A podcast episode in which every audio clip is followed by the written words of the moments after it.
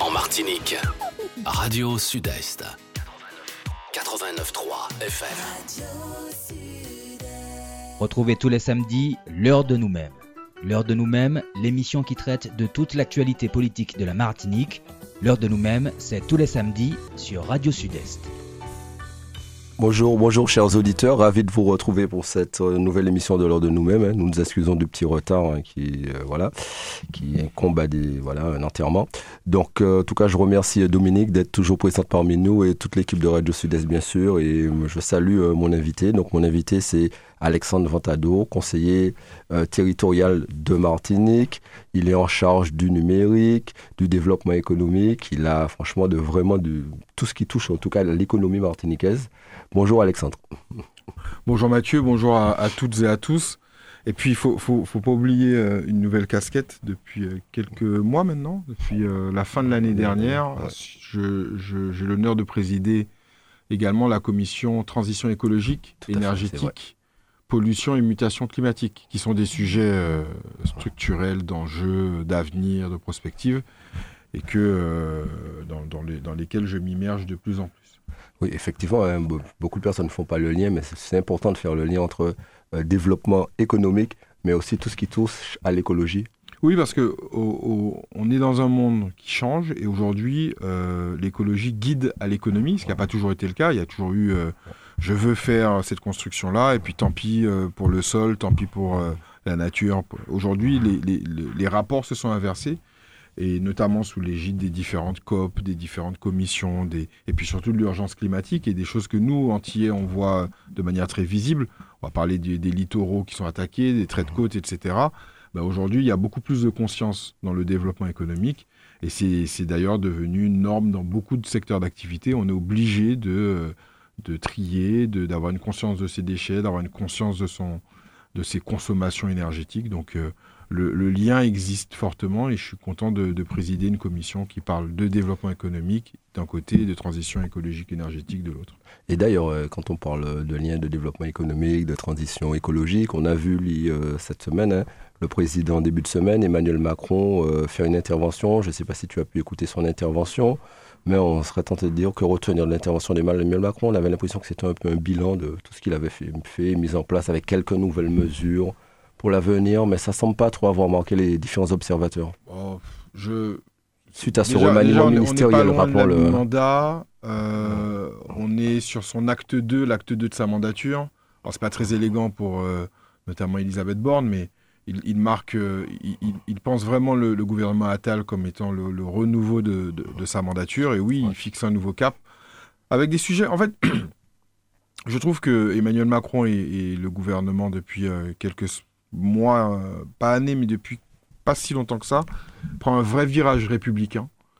Euh, quand on reparle de, de, de, de l'uniforme, quand on reparle, de- quand on parle de fécondité, quand on parle de ces sujets qui attrait euh, à l'humain et qui, qui divisent à chaque fois, euh, la, la, la direction qui est prise, elle est souvent euh, euh, très républicaine, donc plutôt de droite.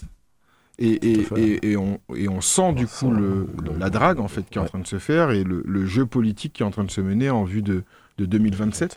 Moi, je- j'ai pas du tout été étonné. Ou des européennes à venir aussi, les d'ailleurs, dans moins de six mois. hein. Où, en, en fait, le clash, c'est Rassemblement National Ouais. euh, contre le, parti euh, du, du président. Donc, euh, moi, je suis pas, je suis pas surpris. euh, j'attends, j'attends de voir dans, dans quelle mesure, euh, pour nous, euh, les Outre-mer, le gouvernement aura du sens, sachant que on est sous un gouvernement de tutelle ministre, ministère de l'Intérieur, qui, qui ne change pas, c'est Darmanin.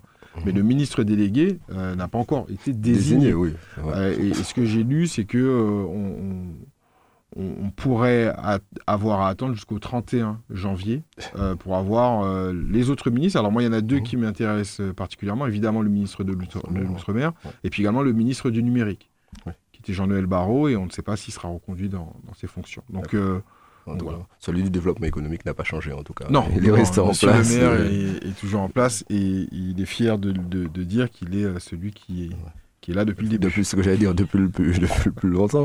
Mais au-delà de ça, quand on observe, on voit que dans tous les différents postes régaliens, il n'y a aucune femme. C'est surprenant en tout cas. C'est la, Euh, pro- c'est la première fois depuis longtemps hein, d'ailleurs. Oui, oui, oui, puisque euh, on, on se souvient d'une d'une- d'une très belle garde des Sceaux euh, Christiane Taubira, on se souvient de Rachida Dati, d'ailleurs, qui était Oui, également. euh, qui revient au qui gouvernement. revient au c'est ça C'est la surprise ex- exactement Sur du gouvernement. euh, oui, pas de femmes euh, sur euh, du, du régalien. Ah, Je ne sais pas s'il faut y voir une exclusion ou s'il faut simplement se dire que il y a une prolongation des personnes en place. Je, je- je- je veux bien taxer Emmanuel Macron de beaucoup de choses. Je ne sais pas si je le taxerais de, de privilégier l'homme euh, par rapport à la femme à compétences égales. faut pas oublier non plus qu'il a ramené, après Edith Cresson dans les années 90, la première femme euh, en tant que Premier ministre euh, sous, le, sous la mandature d'Elisabeth Borne. Donc euh, oui, j'ai fait, je me suis fait cette observation. Mais je me suis surtout fait l'observation que l'outre-mer était rattaché à, à l'intérieur. C'est ce que j'allais dire. depuis la dernière fois, depuis Elisabeth Borne, et que euh, l'outre-mer, euh, qui est soi-disant une des priorités, on l'a vu avec les assises de la mer en fin d'année dernière, n'a toujours pas de ministre. C'est ce que j'allais dire. Alors, est-ce que un vraiment. ministre, que ce sera un ministre délégué, est-ce que c'est un secrétaire d'État Mais à chaque fois, on a l'impression que, euh, pff, caricature, mais personne ne veut, entre guillemets, personne ne veut de ce ministère, et que c'est un ministère d'à défaut d'eux. Quand on leur donne pas les autres, ils y vont, et dès qu'ils peuvent, ils partent. C'est ça. C'est malheureusement, euh, c'est ce qu'on retiendra de, de, de tout Il y a ça. pourtant de très belles choses à faire. euh, ça, c'est clair. Et on se bat pour ça au quotidien. Je, je voudrais euh, venir sur, euh, revenir avec toi. Bien sûr, en ce moment, euh, début d'année, beaucoup de rapports de l'INSEE sur différents, différents champs d'action, l'économie, le logement, etc. Et on est, beaucoup de Martiniquais ont été surpris d'une dernière étude de l'INSEE qui dit que un logement sur six, un sur six est vacant en Martinique, ce qui représente près de 34 800 logements vides. Moi, ça m'étonne pas. hein. Ça m'étonne pas, notamment parce que j'ai suivi à, à- à l'époque le, le- le travail et les débats autour de la loi euh, contre l'indivision, euh, la loi Letchimy. Ouais. Euh, et à ce moment-là, déjà, ça, ça matérialisait une, une difficulté. Donc, qui est tant de logements vacants en Martinique que les gens n'arrivent pas à organiser des reprises, des successions euh, qu'on n'arrive pas à rationaliser euh, le, le foncier. Et on est des pecs sensibles, hein, on est Mhm. 1100 km. c'est malheureux, mais c'est comme ça, dit- dirait le chanteur. Et non, ça ça, ça m'a pas, étonné. Maintenant, euh, euh, ce qui m'intéresse, moi, c'est qu'est-ce qu'on en fait de ce chiffre? Est-ce que tu fais le lien entre ce chiffre et notamment la baisse de la population hein, qui est encore toujours aussi effrayante hein. On serait à près de 350 000. euh, Ouais, on sera à 347 même. ouais, euh, exactement. On verra parce qu'il y a un recensement oui. qui repart. qui. Euh, oui, bah, bien sûr, euh, la, la démographie. Alors deux choses, les, les- la démographie et puis le fait que les enfants euh, aient de moins en moins envie de revenir, c'est de moins en moins envie de reprendre une maison familiale, de- d'organiser les choses. Alors moi, sur mon précarisme, moi ce qui m'intéresse, c'est que s'il y a du foncier disponible euh, et qui n'est pas occupé sur du logement, on peut peut-être euh, le flécher euh, sur autre chose, soit sur du touristique, soit sur de, de l'entreprise. Euh, on peut peut-être mettre en place et réfléchir à des choses qui iraient dans, dans, dans ce sens-là, mais c'est- toujours le paradoxe entre les logements vacants et le nombre Mhm. de mal logés sur un territoire, parce qu'on sait qu'il y a des Martiniquais qui sont, qui mal sont mal logés. Je sais que les bailleurs sociaux font un travail euh, colossal pour euh, essayer de remplir leur rôle, hein, qui est de construire du, du- du logement social, mais ça ne suffit pas. Et que si on, on joint euh, on- on- les, courbes des besoins et les courbes de l'offre, euh, on n'y est pas encore. Donc il y a sans doute quelque chose à réfléchir, mais il y a une base qui est euh, la loi sur l'indivision, qui, je pense, il faudrait caractériser. Moi, moi j'ai vu notamment le, le rapport sur l'état des, des mairies, euh, qui est, qui est une- un autre rapport Mhm. statistique qu'on a eu euh, il y a- Ouais. il y a, quelques, quelques semaines. Je, je trouve ces rapports-là intéressants, mais je trouve qu'ils vont pas assez dans le fond des choses parce que euh, juste donner un chiffre brut comme ça et ne pas caractériser les raisons pour lesquelles les logements sont vacants, est-ce qu'ils sont vétustes, est-ce qu'ils sont, sous, ils tombent sous le coup d'une indivision, est-ce que, etc., etc. ça fait que, ben, en fait, nous, si on s'empare du sujet en tant que politique, on va devoir mener des investigations supplémentaires et mandater des cabinets. Et ça va prendre, au-delà de l'argent, ça va surtout prendre du temps. Mais euh, toi qui t'es toujours, qui, en tout cas qui est un secteur que tu connais bien, euh, tout ce qui est euh, l'exode démographique, tu, on sait que tu travailles pour pouvoir essayer de faire en sorte que les... D'ailleurs, tu en as un exemple, hein, que les Martiniquais reviennent travailler dans leur pays, que la collectivité met, a mis en place la maison de Martinique avec des Maison aides du retour. du retour, avec des aides incitatives, et que vous continuez à travailler sur le sujet pour faire revenir les Martiniquais. Il faut vraiment qu'il y ait une accélération et qu'il y ait une prise de conscience au niveau national aussi. On parlait euh, des différents ministères en ce moment, il n'y a pas longtemps, pour euh, vraiment aider la collectivité à impulser et à passer à un autre rythme, à un autre niveau. Oui, bien sûr. Et, en plus, on ne peut pas saupoudrer. On peut pas. Euh, ce que la, collectivité a mis en place avec la Maison du Retour, c'est un déclencheur, euh, c'est un détonateur, c'est intéressant. Maintenant, il y a, y, a y, a y a, un problème qui est beaucoup plus large, parce qu'on parle de dizaines de milliers de personnes qu'il faudrait voir revenir. Il faudrait voir revenir une dizaine de milliers de personnes qui soient jeunes, en âge de fonder une famille, parce que il ne s'agit pas de faire rentrer euh, des gens d'un certain âge, puisqu'on a un problème de renouvellement générationnel. et après, je ne vais pas faire un cours de géographie sur la pyramide des âges et sur tout ce qu'induit le fait d'avoir une population vieillissante, parce qu'il y a deux phénomènes. Il y a un, l'exode, et puis il y a le fait qu'en Martinique, on vit euh, malgré tout plutôt bien, plutôt âgé, et que du coup, on a, on a une, structure de population qui, euh, dans les projections, sera largement majoritaire en termes de, plus de soixantenaires. Euh, ce qui, euh, sur plein de choses, notamment les cotisations, notamment les dynamiques de vie, euh, est une problématique également à considérer. je pense que l'État, et, c'est le discours du président, et j'y souscris, il y a eu le bumidum dans un sens, il faut que l'État nous aide aussi massivement dans l'autre sens. Alors après, il y a des questions qu'on pose peu pour l'instant, euh, si demain on doit repeupler la Martinique avec des dizaines de milliers de personnes, euh, est-ce que euh, ces dizaines de milliers de personnes-là seront forcément des Martiniquais? Est-ce que c'est pas le moment aussi d'ouvrir un chapitre sur l'immigration? On a vu une loi, un, projet, non, une, loi, qui, est passée. Alors on attend le Conseil constitutionnel pour essayer de, la rendre plus humaine et, et plus française, avec un grand F, avec les grandes valeurs qu'ont toujours porté la France. D'ailleurs, la collectivité aura bientôt à se prononcer sur certaines mesures de cette loi. Bien sûr, et puis euh, on a euh, voté une, motion euh, pour exprimer notre... au-delà de la désapprobation, c'est un texte qui, moi, me, semble inhumain et qui ne correspond pas à l'idée que je me fais de la Grande France. Euh, bref, pour, revenir euh, au sujet, oui, il faudrait que le gouvernement, dans un sens inverse, nous donne les moyens d'opérer à la fois de faire revenir des, ultramarins sur nos territoires, en Martinique, et à la fois qu'on puisse réfléchir conjointement à la manière d'organiser euh, une, immigration. Alors, j'aime pas trop les termes d'immigration choisie, mais ce que le Canada nous a montré, c'est qu'on peut organiser une immigration même dans un endroit relativement hostile. Euh, et que je pense qu'il faut commencer à, s'y pencher parce que moi, sur le propos économique, ce dont les opérateurs économiques me parlent beaucoup, au-delà des difficultés mhm. financières de, certains, euh, c'est du manque de main-d'œuvre. Et on en parle dans le tourisme, on en parle dans le BTP, on en parle dans l'agriculture. Alors, moins sur les services aujourd'hui, et on imagine, on mhm. sait pourquoi, parce qu'on a pris un virage service et parce que mhm. c'est des compétences qui en plus peuvent être facilement externalisées.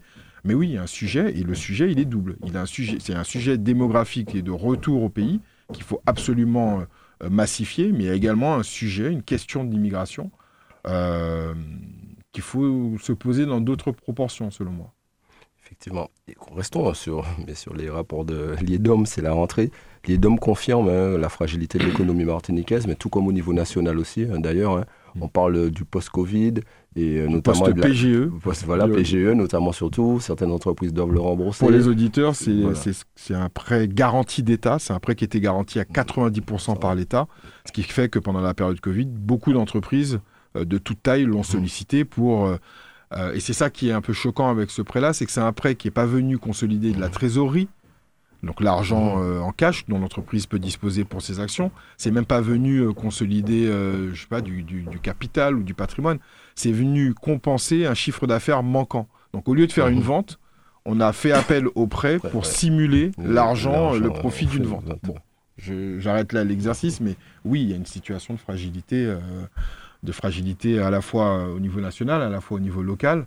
Euh, nous, on, alors, on a fait quelque chose là, en fin d'année dernière qui était intéressant, mais pas assez euh, puissant en termes de taille. C'est-à-dire qu'on a, on, on a fait un partenariat avec la BPI, euh, et on a mis à disposition un prêt à taux zéro, un prêt d'honneur, qui allait jusqu'à 300 000 et en réalité plutôt 200 000 parce qu'on a plafonné pour que le maximum d'entreprises puissent en profiter. Et en fait, la collectivité a, mis 2 millions, la BPI a mis 2 millions dans ce prêt d'honneur-là qui est venu euh, aller aider sur le haut de bilan, donc en gros vraiment sur la trésorerie, un ensemble d'entreprises qui avaient la capacité à y prétendre. Alors, c'est le genre d'initiative que moi je suis en train de, réécrire, que je vais présenter dans un premier temps à Serge Chimi, et qu'ensuite, si ça prend la forme d'une mesure beaucoup plus franche et forte, on viendra au devant de l'Assemblée pour proposer tout un plan concernant ce qu'on appelle les outils financiers. Donc en gros, comment la collectivité peut aider les entreprises sur leurs investissements, sur leurs fonds propres, euh, avec euh, des modalités financières qui ne sont pas euh, habituelles. C'est pas, ce ne sera pas un prêt bancaire, ce sera peut-être administré par une banque, mais ça sera, ce seront des, des, outils qui viendront aider les entreprises en difficulté, les entreprises qui ont un besoin en développement, les entreprises qui ont un besoin en recrutement, à la fois sur une aide financière et je le souhaite à tout prix. Pour moi, avoir été un chef d'entreprise qui a connu à la fois les belles heures, à la fois les heures très très sombres, aider aussi en termes de conseils et d'expertise. Euh, donner de l'argent à une entreprise, euh, c'est très bien si elle le demande et si elle en a besoin, mais si elle n'a pas l'expertise en interne ou en externe pour pouvoir bah, gérer une croissance, gérer des difficultés, euh, cet argent-là, il y a peu de chances qu'il soit, qu'il serve à grand-chose. On sait que, aussi que tu as évoqué d'ailleurs ici plusieurs fois le fait qu'il faudrait mettre quasiment une sorte de guichet unique pour le chef de l'entreprise pour mm. éviter qu'il puisse se retrouver, avoir l'information au même endroit. Ça sera beaucoup plus simple qu'il ait moins de démarches administratives à faire. Ouais, on a. Il y a déjà un, du combattant. Il y a déjà un site qui s'appelle zétoile.mq, euh, comme étoile en créole.mq, qui, qui, se veut être ce guichet mhm. unique. Euh, digitalisé. Et donc un chef d'entreprise peut y rentrer et, et, mettre son parcours en disant voilà, je cherche un financement pour X. Il rentre ça sur le site ou sur la ou sur le sur l'application. Enfin, non, il n'y a pas d'application sur le site, mhm. qu'il soit sur mobile ou sur ordinateur. Et euh, ensuite, il y a, y a, tout un parcours qui est mis en place. Et puis, on le met en interface avec une vingtaine, mhm. presque une trentaine d'accompagnants de l'entreprise. Marketing développement, la chambre de commerce, etc. etc. Mais c'est vrai que de manière physique, euh, nos chefs d'entreprise sont un peu perdus. Euh, et au-delà d'être perdus, il y, y, a une problématique, c'est que quand on entend que la collectivité prend trop de temps à payer, quand on entend que les fonds européens, c'est difficile, quand on entend qu'on a donné un tel et pourquoi pas un tel, en fait, je sais que beaucoup de chefs d'entreprise, et moi j'ai dans ce cas-là euh, au tout début de mon activité, ben, sont très hésitants à aller euh, voir ce à quoi ils ont droit, ce à quoi ils peuvent prétendre. Et donc, je, pense que on a déjà des difficultés avec les chefs d'entreprise avec lesquels on travaille. Euh, mais je pense qu'il y en a beaucoup qui, qui, ne veulent même pas travailler avec nous. Et ça, c'est une problématique. Nous, on, essaie de résoudre cette question des délais et des paiements. On sait que c'est un gros problème, on ne s'est jamais caché euh, de, le dire. Et, président en tête, euh, on est totalement courroucé quand on entend un certain nombre de choses, un certain nombre de délais. Donc on y travaille. Jordan Eustache, en sa qualité de nouveau. DGS, euh, mais un grand chantier au sein de l'administration pour changer des choses et transformer les, méthodes et les outils, puisque les, les hommes, pour beaucoup, ont prouvé leur qualité. Mmh. Mais oui, il faut, il faut euh, créer des endroits physiques de rassemblement. Alors, moi, je fais ma publicité euh, mmh. ici chez toi, Mathieu. Euh, on a Martinique Développement qui est à, deux endroits, à l'Afcadio, à Fort-de-France, immeuble Foyal 2000, et également à Montgérald, à côté de, l'habitation Dillon, en face du centre commercial Trident. moi, j'aimerais réunir tout Martinique Développement à Montgérald. Et j'aimerais que ce lieu, qui est un lieu où le MEDEF se trouve déjà, il y a Action Logement, il y a quelques, mmh. que quelques institutions soient un lieu de, rendez-vous de l'entrepreneur et qu'il puisse venir chez nous euh, avec ou sans rendez-vous et qu'il puisse trouver un endroit où il peut travailler, où il peut euh, rencontrer du monde, rencontrer des, agents. Euh, c'est une des choses que je voudrais faire d'ici à la fin de ma mandature, créer un, et d'ailleurs plusieurs endroits, mais au moins cet endroit-là où le chef d'entreprise trouve réponse à ces questions. Puis il y a un autre chiffre, hein, en tout cas, qui interpelle qui interpelle beaucoup le Martiniquais, et on le voit d'ailleurs au quotidien. D'ailleurs, de plus en plus d'embouteillages les temps derniers, mais bon, c'est dû surtout à une circulation difficile et à quelques accidents.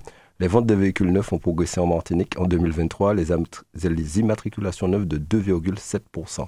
En Martinique, il y a 16 384 véhicules immatriculés.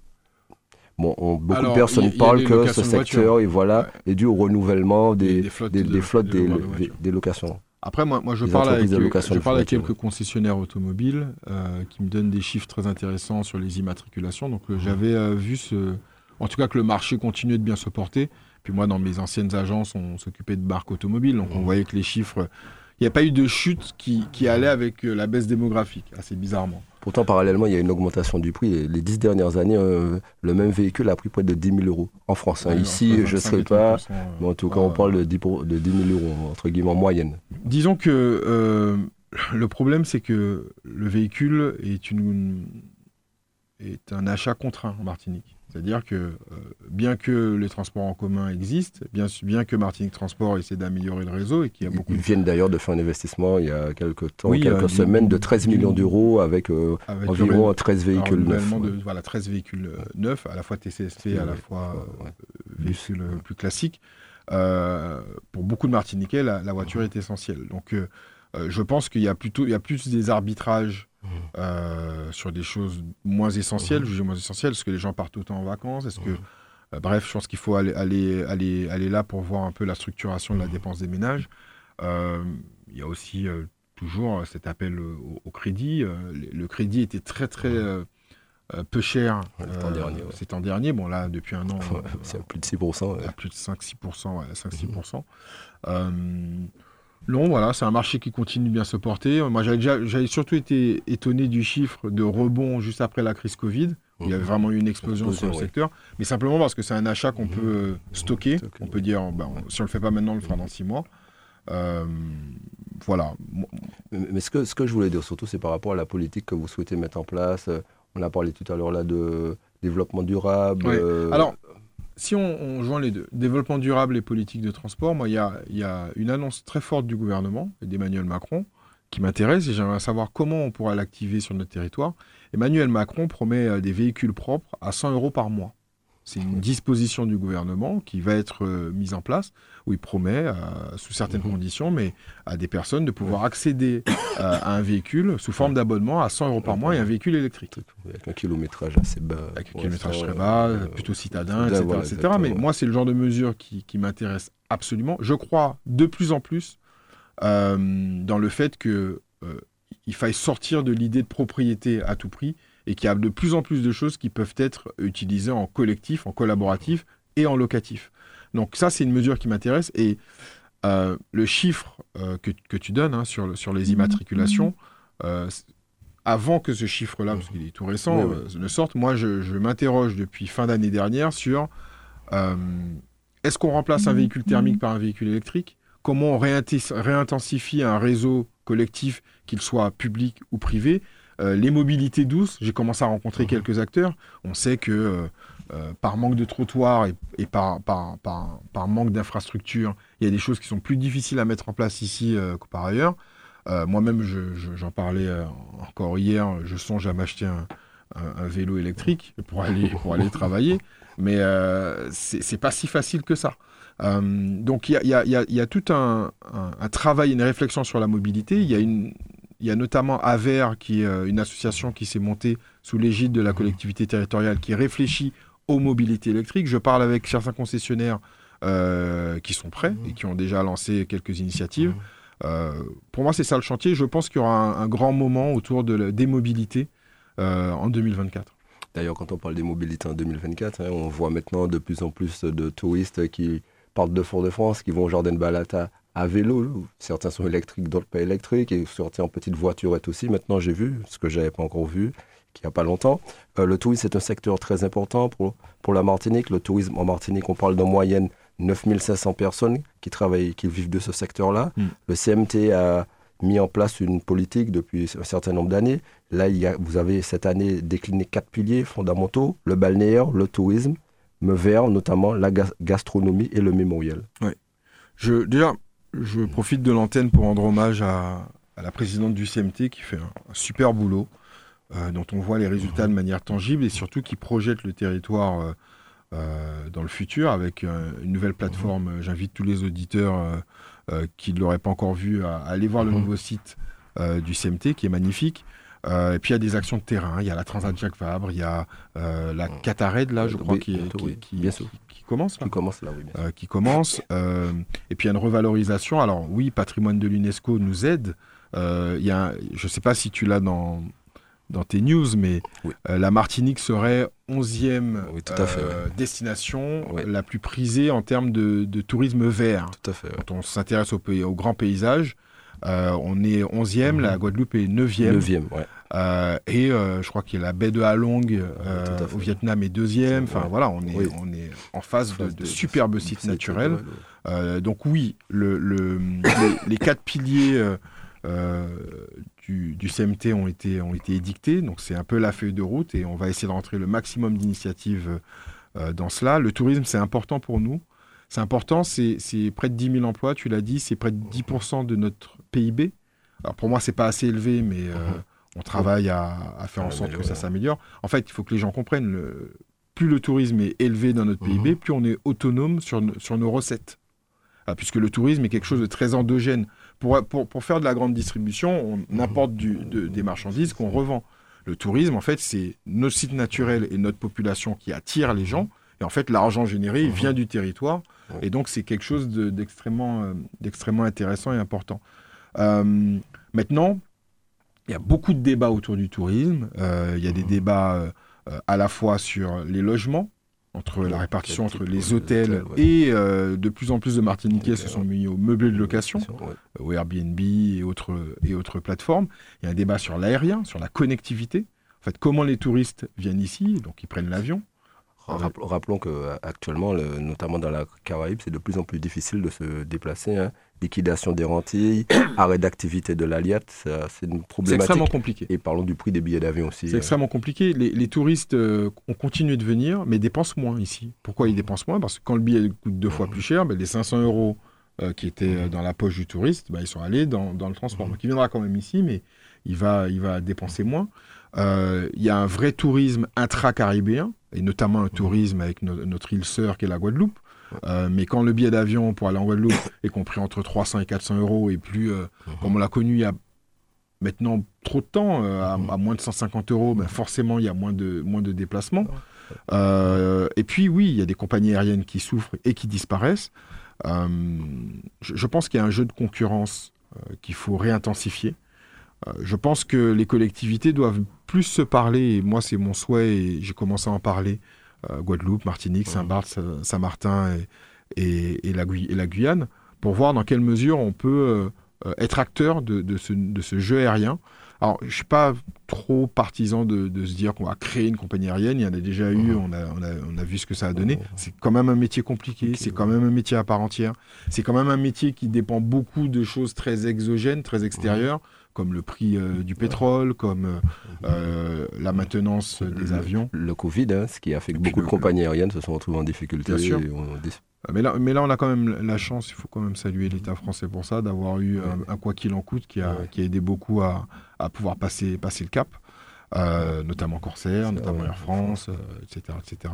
Donc oui, oui, il faut qu'on s'améliore sur les connectivités, mais c'est un sujet qu'on prend à bras le corps. D'ailleurs, Sandra Casanova préside la commission connectivité au sein de l'OECS. C'est l'organisation des, pays de la Caraïbe de l'Est. Euh, et on a eu l'occasion d'accueillir, un sommet autour de, des connectivités en fin d'année dernière en Martinique. Donc on n'est pas spectateur et attentiste sur le sujet, on, y réfléchit énormément, on, évalue, et des choses seront pas annoncées, mais en tout cas euh, seront travaillés euh, très prochainement, très prochainement là-dessus. On t'a toujours entendu, euh, très souvent même ici, hein, d'ailleurs à la radio, parler de ce que pourrait présenter, d'ailleurs on parlait de tourisme, l'économie bleue pour nous ici. on a vu que le bassin Radou à Fort-de-France, en tout cas, il a réouvert, hein, enfin, après trois ans, suite à une liquidation d'une des entreprises qui s'en occupait. Et c'est important que qu'on puisse de nouveau... en fait, on a un potentiel sur l'économie bleue qui est extraordinaire. Quand on parle d'économie bleue, beaucoup de gens pensent beaucoup à la pêche. Donc on a un potentiel euh, sur la pêche, euh, euh, notamment sur une pêche traditionnelle, sur une pêche martiniquaise, qui est une pêche différente que, que les pêches industrielles que beaucoup de pays pratiquent. mais il y a surtout un potentiel global sur toute l'activité nautique. Et l'activité nautique, c'est évidemment le portuaire dont on parle énormément parce que CMA-CGM a annoncé son hub anti en Martinique et en Guadeloupe et qu'on va accueillir de, plus en plus de gros porteurs, etc. etc. Donc il y a, un vrai sujet de port. On parle du port du Robert qui pourrait être un port de cabotage que la collectivité mettre en place, qui pourrait être un port de cabotage intéressant, notamment sur les liaisons inter au, au, sein de la Caraïbe. Il y a un potentiel nautique et nautisme et, c'est vraiment ce sur quoi euh, j'essaye de de, parler et de convaincre, parce que quand on accueille la Transat Jacques Vabre et qu'on est capable de mettre une centaine de bateaux de très haut niveau entre euh, Fort-de-France, mmh. d'ailleurs, euh, vraiment, je, félicite encore, euh, parce que je, pense, je trouve qu'on l'a pas encore assez mmh. fait, l'organisation de la ville de Fort-de-France sur cette Transat Jacques Vabre, et de Martinique Transat mmh. et, de Jacques Vabre, mais véritablement, enfin, on a, on a, moi, c'était féerique, quoi. Tu te balles à la Fort-de-France et tu vois jusqu'à l'étang abricots de, de si beaux bateaux, enfin, c'est, bref. on a un potentiel nautisme important. Le bassin de Radoub, aujourd'hui, est à nouveau fonctionnel. Donc, ça veut dire qu'on peut faire du portuaire de très haut niveau, pas seulement avec ces CGM, il faudra réfléchir à avoir euh, très vite euh, un univers concurrentiel satisfaisant, qu'on peut faire euh, de la pêche, même s'il y a des problématiques, je pense qu'aujourd'hui elles sont prises à, bras le corps et, on travaille à améliorer les choses et la situation des pêcheurs, mais on peut également faire du, nautisme de plaisance. Je pense qu'on peut réparer des, bateaux ici, je pense qu'on peut accueillir un marché de l'occasion, voire être en transvasement d'un marché du neuf, parce qu'il y a des, notamment des, grands euh, fabricants français euh, qui euh, pourraient se servir de la Martinique comme une, base, de résonance pour leurs clients centra-américains et caribéens. Bref, on peut rêver à énormément de choses, mais, je pense qu'il faut absolument avoir une réflexion globale sur l'économie bleue. Alors, ce sera des assises de l'économie bleue ou, je ne sais pas quelle forme ça pourrait prendre, mais je pense qu'il faut remettre au goût du jour toutes les possibilités qu'offre la Martinique. Et on pourrait dire, mais la Martinique est une île, mais elle est entourée d'îles, donc pourquoi nous et pas d'autres? Je suis allé à Trinidad, j'en parle souvent de cette anecdote-là. J'ai rencontré la ministre du Commerce extérieur, et quand je lui ai dit euh, Martinique, etc., elle me dit, mais je vous envie sur quelque chose, vous avez un super tirant d'eau qui vous permet notamment d'accueillir la croisière. Euh, à Fort-de-France, directement dans la ville, et nous on n'a pas ça, etc. etc. Donc il y a des avantages euh, que la nature mmh. nous a offerts, des avantages d'infrastructures qui existent, et puis des choses qu'on pourrait bâtir. Euh, oui, il faut intensifier sur l'économie bleue. Quand on parle d'économie bleue, des choses qu'on pourrait bâtir, on voit de plus en plus, entre guillemets, de polémiques sur les réseaux sociaux en ce moment, sur les zones de mouillage sauvage qui mm. existent, que les élus ne font rien, que les gens ne, on pourrait les faire payer, voire même, même certains dire qu'ils seront prêts à payer, etc., mais qu'on ne les veut pas payer. Donc, que penses-tu de ça et la vraie responsabilité à ce sujet, en tout cas?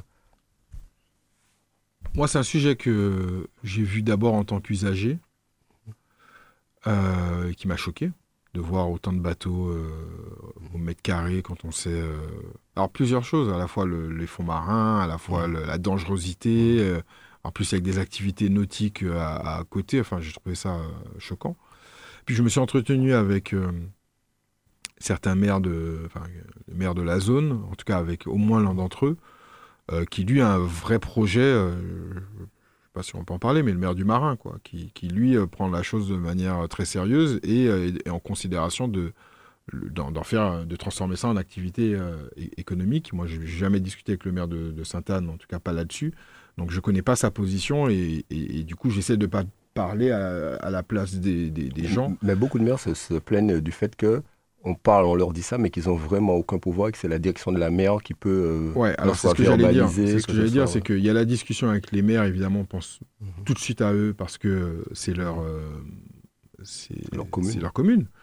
Mais la mer, j'allais dire que la mer n'appartient pas aux maires, ça serait un, jeu de mots intéressant, mais elle n'appartient pas totalement. Un maire ne peut pas faire ce qu'il veut.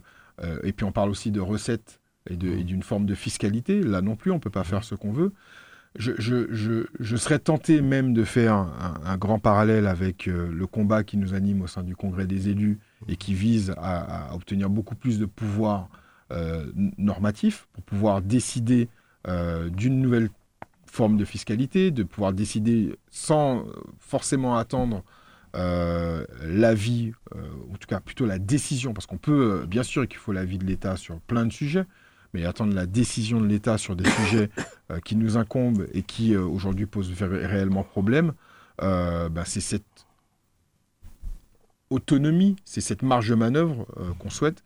Et je crois que là, on a quand même un exemple concret qu'elle nous manque. Effectivement, mais on a vu hein, d'ailleurs qu'à Saint-Pierre, ils ont essayé de mettre une zone de mouillage, mais ça cause des soucis entre les pêcheurs, euh, et euh, notamment euh, les plaisanciers. donc, ah, après, après, ça, c'est de l'organisation, et, ça, pour le coup, c'est de la volonté politique locale pure, c'est de décider, ben, est-ce que je, privilégie euh, telle population par rapport à une autre, euh, sachant qu'il y a à la fois les plaisanciers, à la fois les pêcheurs, à la fois simplement la population, et puis les hôteliers qui sont pas loin et qui ont des activités nautiques qui viennent également, que ce soit en ski nautique, en jet ski, etc. Bon, il y a des populations à réorganiser, mais véritablement sur le droit, parce que ta question était beaucoup centrée sur notre capacité à pouvoir collecter des revenus. Il y, a des difficultés. Euh, rappelons que, bon, revenons sur une autre actualité, parlons sur l'économie, notamment euh, l'industrie. Charles Larcher est, est, devenu le nouveau président de l'MPI, il remplace euh, Josiane Capon qui restait là un certain nombre d'années, nous la saluons d'ailleurs. il a des chantiers très importants et parmi ces chantiers, c'est un chantier que tu connais bien, c'est la refonte à venir de l'octroi de mer. Mhm. Quelle est la position de la collectivité sur ce dossier? Pour commencer, je voudrais, et tu l'as un peu fait, mais rendre hommage à Josiane Capron et à mhm. son action. Euh, parce que j'ai l'occasion de travailler avec elle et que euh, véritablement elle est investie sur ces sujets et qu'elle est une véritable ambassadrice euh, de, la de la production locale. et puis je voudrais saluer ce, cher Charles Larcher. on se connaît depuis maintenant un certain moment et, je, suis heureux que, en tant que vice-président, il vienne naturellement prendre la place de la présidente sortante. Mmh. cela étant dit, L'AMPI et ainsi que les deux individus que je viens de citer euh, ont un avis très tranché et très fort en, faveur de la préservation de l'octroi de mer, qui, je rappelle, euh, parce que c'est toujours une crispation quand on parle d'octroi de mer, mais c'est toujours important d'en rappeler euh, les bienfaits, ou en tout cas de rappeler à quoi ça sert. Ça, sert à protéger la production locale, donc c'est pour ça que l'AMPI est évidemment favorable à l'octroi de mer, grâce notamment à un différentiel de taxation qui fait qu'en fait un produit importé sera plus taxé qu'un produit local et qui permet donc au produit local de pouvoir jouer en tout cas sur la question des prix à peu près dans la même cour qu'un produit importé. Euh, L'octroi de mer, c'est aussi une recette non négligeable des communes, notamment sur la partie investissement. On parle de 30, 35 jusqu'à 60% de l'investissement de, des communes euh, de Martinique, c'est colossal, et également de la collectivité territoriale de Martinique. Euh, c'est une recette fiscale, c'est de l'autonomie fiscale puisque c'est une recette euh, euh, qui, qui nous incombe et qui est dépendante, euh, certes, de l'importation, et également des, fluctuations, on l'a vu, du pétrole, etc. etc. Et c'est d'ailleurs ce sur quoi l'octroi de mer est beaucoup attaqué. Et je pense que c'est notamment cette partie-là qu'il faut arriver à, réformer, parce que c'est, il faut une réforme de l'octroi de mer, mais il ne faut pas que, que l'octroi de mer disparaisse notamment parce qu'il faut protéger la production locale, il faut continuer de s'assurer une autonomie fiscale, parce qu'on pas, on a un territoire mhm. particulier, très éloigné, et avec des besoins particuliers qui ne sont pas considérés. Donc si nous, on veut les considérer et les mettre à côté des différents plans qui émanent de l'État, il nous faut cette autonomie, euh, cette autonomie, fiscale pour avoir une autonomie d'action. Euh, il y a une réforme qui a été appelée euh, par Bruno Le Maire, par le gouvernement, qui a été discutée lors du SIOM, le comité interministériel aux Outre-mer, et on a décidé en tant qu'élu, plutôt que de se laisser imposer quelque chose qui irait sans doute, quoi qu'on en dise, dans le sens d'une destruction de l'octroi de mer et d'une nouvelle TVA réorganisée, euh, il nous appartient de, proposer quelque chose qui nous ressemble, qu'on souhaite, en concertation, avec des personnes qui ont des avis différents. Euh, mais l'essentiel, c'est de pouvoir discuter, de pouvoir tout se dire entre nous, pour ensuite faire bloc euh, lorsqu'on ira négocier au niveau, au niveau national.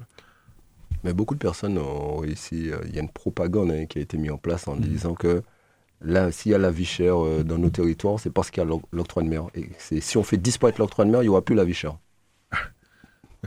C'était ça, ce serait, ce serait beau, mais c'est malheureusement pas ça. Il y a de, il y a, il y a de la vie chère en, en, Martinique pour plusieurs raisons que j'ai eu l'occasion mm. d'expliquer ici, mais j'ai jamais de problème à en reparler. Euh, déjà, il y a un coût du transport et du fret euh, qui peut être très défavorable aux produits à faible valeur ajoutée. Euh, en fait, moins le produit est cher, plus le coût du transport sera élevé par rapport au prix du produit. Ce qui fait que parfois, des produits euh, de première nécessité,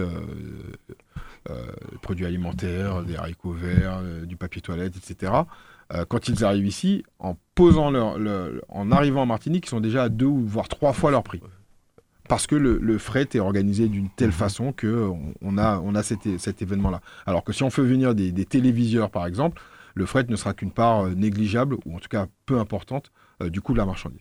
Ensuite, il y a entre 14 et 17 intervenants dans la chaîne de valeur d'un produit, entre sa sortie d'usine et l'arrivée dans les rayons martiniquais, il y a entre 14 et 17 intervenants, ce qui est beaucoup plus euh, que ce qu'on observe au niveau hexagonal. Donc forcément, à chaque fois qu'il y a un intervenant, bah, il va euh, mettre sa marge parce qu'il ne travaille pas gratuitement. Et donc on additionne énormément de marge. Euh, moi, je ne serais pas celui qui irait en cabale contre la grande distribution en disant que la grande distribution au global mmh. surmarge sur tous les produits, etc. Les marges sont contrôlées entre 20 et, 24 donc ce qui est totalement audible par rapport à ce que pratique euh, un distributeur au niveau national. Mhm. En revanche, il y a un jeu de... Et, j'aimerais que les Martiniquais euh, en soient très conscients. On est également acteur des prix. Quand tu es consommateur, tu es acteur du prix. Plus tu consommes un produit, plus il sera vendu cher ou plus il sera vendu euh, peu cher pour que tu puisses en consommer mhm. plus. C'est des lois assez basiques du business. Euh, en décidant d'acheter certains produits, en décidant d'acheter certains produits, quel qu'en soit le prix, ben, on flèche finalement une politique de prix euh, de la grande distribution ou de la distribution tout court. Quand on arrive dans un magasin et qu'on voit en tête de gondole des prix parfois au prix France ou au prix métropole, comme il l'affiche, euh, moi, ma problématique, c'est que quand on va en fond de rayon sur d'autres types de produits, c'est là qu'on voit des, des fois 1,5, fois 2, voire même plus. Et ma problématique, c'est qu'il n'y a même pas une homogénéité dans le prix des produits. Il y en a certains qui sont à plus 100, plus 150, plus 300%, et certains qui effectivement sont à peine plus élevés que ce qu'on pourrait voir au niveau hexagonal. Et véritablement, je pense que le travail à mener, il est à la fois sur la globalité, mais également rentrer euh, dans chacun des produits et pouvoir trouver des, voies et moyens pour que euh, on n'ait plus du x2. Quoi. Parce que tout le monde fait ses courses, euh, quel que soit son pouvoir d'achat, et tout le monde constate qu'il y a effectivement certains produits qui sont... Alors tout s'explique, hein. je ne suis pas en train de dire que c'est la faute d'un tel Il y a toujours une explication, il y a toujours une très belle explication. Maintenant, le consommateur, euh, il a du mal à comprendre qu'il achète, euh, je ne vais pas citer de produit, mais qu'il achète un produit deux à trois fois plus cher que ce qu'il a pu voir. Est-ce que c'est une promo, pas une promo, etc. Euh, ça, c'est un, autre sujet. En tout cas, on a voté l'année dernière une, un renouvellement de notre action euh, sur la vie chère et sur le pouvoir d'achat. Euh, on m'a désigné euh, pour porter une action avec un budget associé, ce qui est nouveau, on n'avait pas de budget la, fois dernière, pour pouvoir alors mieux étudier et puis rendre les choses beaucoup plus transparentes. Moi, c'est ce que j'aimerais qu'on puisse faire, qu'on puisse aider les autorités de concurrence qui existent, mais qui pour moi ne font pas, c'est pas qu'elles font pas leur travail, mais ne le font pas assez fortement parce qu'elles n'ont pas beaucoup de moyens. Euh, en tout cas, on ne laisse pas ce, sujet de côté parce que c'est un sujet qui, qui nous concerne tous, qui est important. Euh, quand on parle de 27 Martiniquais qui sont en dessous du seuil de pauvreté, euh, c'est 27%, 27%, c'est 27 des gens qui se grattent la tête plusieurs fois par mois sur comment je vais mettre à manger sur la table. Donc on ne peut pas ignorer ce débat-là, on ne l'ignore pas. on est en train d'y travailler et bientôt, je pense qu'on aura des annonces à faire là-dessus. Il y a effectivement le BQP, euh, organisé par l'État. Moi, ça ne me semble pas suffisant d'avoir 150 et mmh. quelques produits. Euh, maintenant, euh, c'est bien beau de le dire, mais il faut trouver des moyens pour changer les choses. Donc non, l'octroi de mer n'est pas la raison pour laquelle la vie est plus chère en Martinique. L'octroi de mer contribue à la structuration d'un prix. vous, les, gens seraient étonnés de voir combien de produits de première nécessité sont à 0% d'octroi de mer. Ils seraient étonnés de voir que sur certains produits, en termes de structuration de mmh. prix, octroi de mer plus TVA 8,5%, ben ça revient simplement à une TVA à, peu près 20%, comme ce qu'on a au niveau hexagonal. Donc pour cette raison euh, précise, euh, non, c'est pas l'octroi de mer qui est responsable. Et, malheureusement, il n'y a pas qu'un seul responsable. Donc on va tâcher de continuer à travailler à faire notre part en termes de collectivité euh, sur un meilleur ajustement de l'octroi de mer. Mais je pense qu'il y a au moins 3-4 acteurs qui également doivent euh, aider à contribuer. Parlant de notre secteur euh, que tu connais très bien, je veux parler du numérique, mais du sport. La Martinique va accueillir la flamme olympique. Il y a eu beaucoup de polémiques à, ce sujet. Fallait-il que la collectivité fasse euh, accueillir la, flamme olympique sur notre territoire Rappelons que parmi les, porteurs hein, de flamme, le dernier en date qui a été annoncé, c'est Simon Jean-Joseph, hein, qui est le plus grand pilote automobile des Outre-mer de ces dernières années mais il rejoint Lucas de ces dernières années ou de, de, de tout cas de ceux connaît en tout cas. En tout cas de ceux que je connais. Je félicite Simon Jean-Joseph euh, qui mérite amplement euh, de cette, cet honneur qui est, qui, est, toujours. Enfin, je ne suis pas sportif de haut niveau malheureusement, j'aurais voulu, mais Euh, ça va être un honneur pour un sportif de porter. euh, D'ailleurs, le il a décliné hein, sur les réseaux sociaux que Oui, c'est- c'est un honneur pour lui et que c'est vraiment que. Donc, c'est une félicitations à ouais. lui. Ça, tu sais, on pourrait saluer Lucas Dufayal et Laurent Cibleuil, par exemple. hein, mais oui, il y qui, en a été- ouais. qui seront également. Tu sais, Mathieu, euh, toutes les occasions qu'on aura de montrer la Martinique, autrement que pour les problèmes qu'on a, mais tout le monde a des problèmes, euh, pour moi, ce sera une occasion à prendre. Accueillir la flamme olympique, si ça peut porter un coup de projecteur, et tant pis pour les régions et pour les départements qui disent que c'est trop cher et qu'ils n'en avaient pas besoin, peut-être qu'ils n'en avaient pas besoin, mais vas-y, vas-y. Mais- toi, qui, qui en tout cas, qui, qui est au CMT, quand, quand tu vois euh, certains qui disent que oui, ça fait 250 000 euros, que Ouais. c'est trop cher, et toi qui sais combien ça coûte Mais non, un mais spot, je, je- je- un spot mais c'est ça. publicitaire euh, sur les grandes chaînes nationales ou dans le métro, C'est- euh, pas voilà, du tout accessible. Enfin, une, campagne, Là, on parle de millions. l'exposition du patrimoine immatériel de l'UNESCO, l'exposition de la flamme olympique, l'exposition de la Transat Jacques Vabre. Vous pourrez me donner tous les budgets qu'on a payés, et on a payé euh, des centaines de milliers d'euros pour mettre en place ou pour obtenir ces événements euh, sur le territoire. Mais quand on regarde le ratio, le ratio entre ce qu'on a dépensé et ce que ça nous coûterait d'avoir une telle visibilité au niveau national et international, mais il n'y a même pas de sujet. C'est-à-dire qu'on va dépenser 300 000 euros pour le passage de la flamme, mais quand on convertit ça en nombre de passages télé, de mentions dans les médias et de discussions qui vont se faire autour de la Martinique à l'occasion de ce passage-là, on est facilement à du x10, parfois du x20. Euh, donc c'est à ce titre-là qu'on accueille ces événements-là. Et je veux que la population euh, me croit quand je dis que oui, il y a des débats au sein même de, de notre majorité sur est-ce qu'on doit le faire, est-ce qu'on ne doit pas le faire, etc., etc. Mais ce qui prime à chaque fois, c'est jamais de l'orgueil, c'est jamais l'envie de se faire voir, c'est l'envie de donner une bonne image du territoire, l'envie de continuer d'être attractif à la fois touristiquement, à la fois euh, professionnellement, l'attractivité business, et puis, et je reboucle avec euh, un des sujets du, début de notre conversation.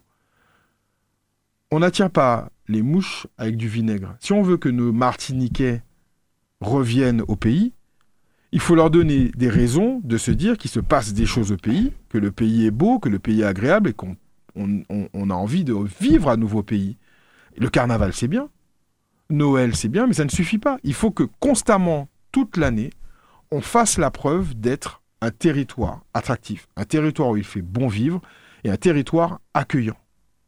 Et cet événement-là, notamment, contribue euh, à cela. Et puis, j'espère juste une chose, c'est que on investit 300 000 euros alors que le monde du sport martiniquais ne se porte pas super bien. Donc j'espère que le passage de la flamme sera également détonateur d'une politique autour du sport, de la santé, du bien-être et même de la jeunesse qui, sera, qui soit elle aussi revigorée. On a des espaces, l'IMS, euh, on a des personnes de qualité au, au sein de, de notre majorité. On a Mérine, on a Yannick Etienne Note, on a euh, Joseph, Manin. ouais. Euh, et je sais à quel point ils veulent faire en sorte que le sport re- reprenne une place majeure en Martinique, que la Guadeloupe ne, soit pas la seule terre de, de- de champions euh, des Antilles. Euh, on a prouvé qu'on pouvait en avoir, mais il faut aujourd'hui que ça se transforme en projet, en infrastructure. Donc, je voudrais dire aux gens qui sont contre le passage de la flamme, si vous devez mettre votre énergie quelque part, mettez votre énergie surtout à demander aux élus euh, à ce que ce soit le point de départ d'un renouveau de la considération du sport martiniquais. Mais quand, quand on parle d'ailleurs d'infrastructure, rappelons hein, que la collectivité a voté, hein, que vous avez voté il y a plus de- d'un an, une aide pour permettre à l'ensemble des communes qui le souhaitent, réhabilitation de Ouais. plateaux sportifs, de maisons culturelles, etc., financé le à, près, cas. financé à près de 95%. Bien sûr, C'est quand été même le énorme. cas à, à Louis Achille, Ouais. ça a été le cas euh, dans quelques communes dans lesquelles je suis allé, mais il y a encore beaucoup à faire. Et quand je parle des élus, je parle pas simplement de la CTM, il y a un travail collectif à faire pour euh, revaloriser le, le sport. Moi, mon, mon- mon- ma frustration aujourd'hui, c'est que on devrait être une terre tampon pour des préparations, euh, soit en milieu tropical, soit sur des compétitions en milieu tropical, soit sur des, des- des compéti- des compétitions qui auront lieu aux États-Unis. Je crois que les prochains Jeux Olympiques ont lieu aux États-Unis, Oui. euh, après de- en 2028. Euh, il faut qu'on ait à la fois la structure et les infrastructures pour pouvoir accueillir un certain nombre de sportifs. Ça peut être un objectif qu'on se fixe. Oui, effectivement, hein, en tout cas c'est très important. Passons à notre sujet, euh, tu, tu en charges le développement économique. Considères-tu que le carnaval, c'est un outil de développement économique? Je considère que l'événementiel, euh, dans son ensemble, est un outil, bien sûr. Tu sais, 30 à 40%, quand on demande aux touristes qui viennent en Martinique ce qu'ils ont aimé, ce qu'ils n'ont pas aimé, ils sont quand même plus de 30% à dire qu'ils s'ennuient. C'est dur, mais c'est vrai, c'est une réalité. Donc il faut intensifier l'offre de loisirs, et dans le loisir, il y a l'événementiel. Le carnaval, il est à la frontière de l'événementiel et de la culture, voire de l'histoire de notre territoire. Euh, oui, c'est un outil touristique majeur, c'est un outil également euh, sociétal majeur de, qui, joue son rôle de soupape, hein, euh, avec toutes les difficultés qu'on connaît et, la structure de la population, c'est extrêmement important. Euh, moi, je trouve que notre carnaval, il s'est quand même beaucoup professionnalisé. on a connu dans notre jeunesse un carnaval qui se passait mal. On a connu des carnavals annulés. On a connu des faits de, violence extrême. Alors je touche du bois pour qu'on ait un carnaval 2024 qui se passe extrêmement bien, mais je trouve que même le carnaval marron euh, Covid était magnifique. C'est structuré. La ville de Fort-de-France et les communes, euh, notamment la parade du Sud, font ce qu'il faut, pour que les gens soient en sécurité. Les images sont magnifiques. Les acteurs de l'événementiel, moi, je, à chaque fois, on parle de 40, 50, 70, 80 soirées euh, sur six jours, c'est exceptionnel. C'est une manne financière qui est, qui est également extrêmement intéressante. Et puis on a un carnaval qui aujourd'hui accueille de plus en plus de touristes. Et ce que je trouve extrêmement bien, c'est que notre carnaval ne change pas. Ce sont les touristes qui viennent prendre notre carnaval. Ils viennent prendre nos musiques, ils viennent prendre notre façon de, de nos vider, notre façon de, de, s'amuser. Et je remarque que parmi les touristes, il y a beaucoup de Guadeloupéens euh, qui nous envient notamment beaucoup le carnaval parce qu'ils ont un autre type de carnaval. Oui, des déboulés en Guadeloupe, de longs déboulés. Ouais. Mais euh, bon, ils préfèrent faire la fête en Martinique. Donc oui, c'est un outil touristique majeur, euh, c'est un outil culturel majeur, et il faut continuer de, faire en sorte que qu'il ait les moyens de, ses ambitions. Je, je, je, je, me souviens de... Tu te souviens du carnaval de Cassave? Oui, oui, ah oui. 80 000 personnes à Fort-de-France, un truc extraordinaire. Le grand char, Avec le grand char. Donc, euh, oui, oui, le carnaval. Euh, c'est vrai qu'il faut, on peut travailler avec d'autres produits je, sur les côtés le plus grand utilisateur. Hein. Je, fais un carnaval très très discret, euh, voire pas de carnaval du tout, mais je sais ce qu'il apporte au territoire et j'en suis extrêmement. En tout cas, c'est une grosse organisation pour les communes. Hein. Tu as parlé en termes de sécurité, ah etc. C'est un budget, un budget important et qu'il faut, il oui, et je pense que la collectivité d'ailleurs accompagne euh, les municipalités. Et je pense qu'on peut et on se doit d'être critique, tous citoyens que nous sommes, envers euh, nous-mêmes, envers les élus, envers. Il faut aussi dire quand les choses se passent bien. Et, ça fait la deuxième fois qu'on parle de l'organisation de la ville de Fort-de-France. Tu sais accueillir une transat Jacques Vabre mmh. en même temps qu'un semi-marathon Oui. Tu sais accueillir un carnaval avec un circuit, avec un truc extrêmement bien fait, extrêmement bien pensé? Non, il faut, on a un carnaval qui, vaut la peine et c'est un véritable outil euh, touristique. Alors, il pourrait l'être encore un peu plus. J'ai eu des, lu des critiques sur la Transat Jacques Vabre. On disait oui, vous mettez tant sur la Transat Jacques Vabre. Est-ce qu'on ne pourra pas faire du, carnaval et du Tour des Yoles des produits beaucoup plus touristiques? Euh, Je pense qu'on y met quand même les moyens. Euh, maintenant, il y a une notion aussi de, saison, d'attractivité et puis des choses qui nous échappent, nous échappent un peu. Oui, hein, mais rappelons y aura, mais d'ailleurs dès ce soir, hein, à 19h30, 20h, à Dillon, hein, une grande parade que beaucoup de personnes connaissent, qui se fait la parade de Dillon, qui est de plus en plus connue, hmm. avec près de 22 groupes qui sont organisés par la ville de Fort-de-France et par euh, Alliance 972. Euh, Exactement. Je rappelle que le mercredi décembre, c'est le 14 février. Oui, tout à fait. Et puis après, il y a la bête à fait parade, etc. Et jusqu'au, bien sûr, jusqu'au 14 février, comme tu l'as dit. Je laisse aux gens faire le choix de ce qu'ils feront le 14 février. avant de finir cette émission, j'aurais aimé que tu nous fasses un point sur, on en a parlé à chaque fois, très souvent, l'année s'est terminée, euh, sur notamment hein, tout ce qui est haut débit, développement hmm. et du numérique. Ok, on finit l'année euh, euh, à 20... Alors, j'avais parlé des 100 000 prises Tout à fait, sur le réseau public et 120 000 prises sur le réseau privé. Le réseau privé, c'est Shell Fort-de-France essentiellement. Le réseau public, c'est les 32 autres communes, même s'il y a des zones grises où finalement il y a le public et le privé, mais grossièrement, c'est ça. Sur le déploiement zone euh, privée, on est à plus de 75%, donc de Chefchair et de Fort-de-France, qui sont raccordables à la fibre. Sur le réseau public, on est à peu près à 25%. Je rappelle que quand on est arrivé en mandature, il y avait 700 prises de produites. Aujourd'hui, il y en a 26 000. Euh, donc on a une forte accélération, on a fait ce qu'il faut. En deux ans, c'est clair. En deux ans, on a, on a, on a fait le job. Euh, maintenant, il y a le plus gros reste à faire. Il y a encore 75 000 prises à produire. On se donne trois ans pour le faire.